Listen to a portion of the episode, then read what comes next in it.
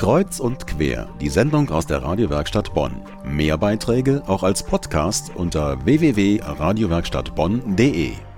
Brandenburger Tor, Eiffelturm, chinesische Mauer. Vor gut einer Woche sahen die weltberühmten Wahrzeichen alle gleich aus, nämlich dunkel. Für eine Stunde ging das Licht aus, an berühmten Gebäuden oder in Haushalten. Und das auf der ganzen Welt. Die temporäre Finsternis sollte zum Stromsparen mahnen. Das Ganze nannte sich Earth Hour. Auch Bonn hat mitgemacht. Mein Kollege Stefan Leske hat eine Stromsparparty gefunden, die es durchgezogen hat. Eine Stunde feiern ohne Strom. Vier, drei, zwei, eins. Neu! Was hier wie Silvester klingt, war für Inga und ihre Freunde der Beginn einer ganz besonderen Party. Die WWF Earth Hour. Eine Stunde lang keinen Strom benutzen, um der Welt damit etwas Gutes zu tun. Auf die Art hat sie noch nie gefeiert, aber Inga ist sich sicher, dass das klappt. Jetzt fragt man sich natürlich, hey, äh, feiern ohne Strom, du hast keine Musik, du hast gar nichts.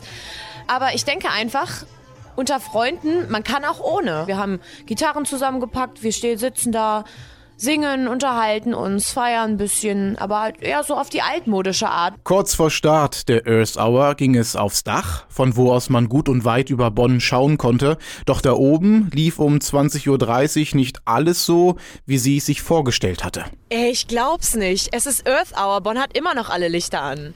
Bonn, mach das Licht aus! Denn während die meisten offiziellen Gebäude wie der Posttower oder das Beethovenhaus das Licht ausmachten und sich an der Aktion beteiligten, blieb der Großteil der Privathäuser und Wohnungen hell erleuchtet.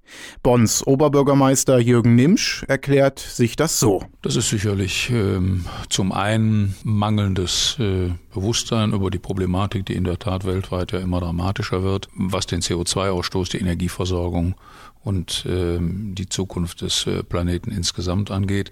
Zum anderen äh, ist es sicherlich auch Ausdruck dessen, dass wir uns noch mehr anstrengen können, dafür zu werben. Es muss auf jeden Fall mehr getan werden, denn Deutschland hat als Industrieland eine Vorbildfunktion. Während wir mittlerweile ganz gut gelernt haben, wie wir Strom sparen und ihn nicht sinnlos verbrauchen, sind Entwicklungsländer auf unser Vorbild angewiesen. Wenn wir hier in Deutschland Strom sparen, sparen wir also nicht nur für uns selbst, sondern zeigen den anderen, wie es geht. Dafür sind Aktionen wie die Earth Hour wichtig. Doch nur einmal was Gutes tun und sich dann dafür belohnen, das ist nicht der richtige Weg, sagt Entwicklungsexperte Stefan Rostock. Dieses Ich kann mir ja was gönnen führt oft zu einer Überkompensation der eigenen Klimaschutzleistung, was unterm Strich wieder mehr Energie kostet, mehr Ressourcen kostet. Man kann einfach einen Flug nach Mallorca nicht durch das Einschrauben von Energiesparbirnen äh, kompensieren. Deswegen müssen wir am besten das ganze Jahr über umweltbewusst leben. Aktionen wie die Earth Hour verändern vielleicht nicht sofort etwas, aber sie sind symbolisch dafür da, uns daran zu erinnern. Für Inga hat ihre Ohne Strom Party viel gebracht. Sie hat es wachgerüttelt. Ich mache weiter damit. Ich versuche irgendwo doch ein kleines Zeichen zu setzen, versuche mehr Leute noch anzustiften, etwas für die Welt zu tun.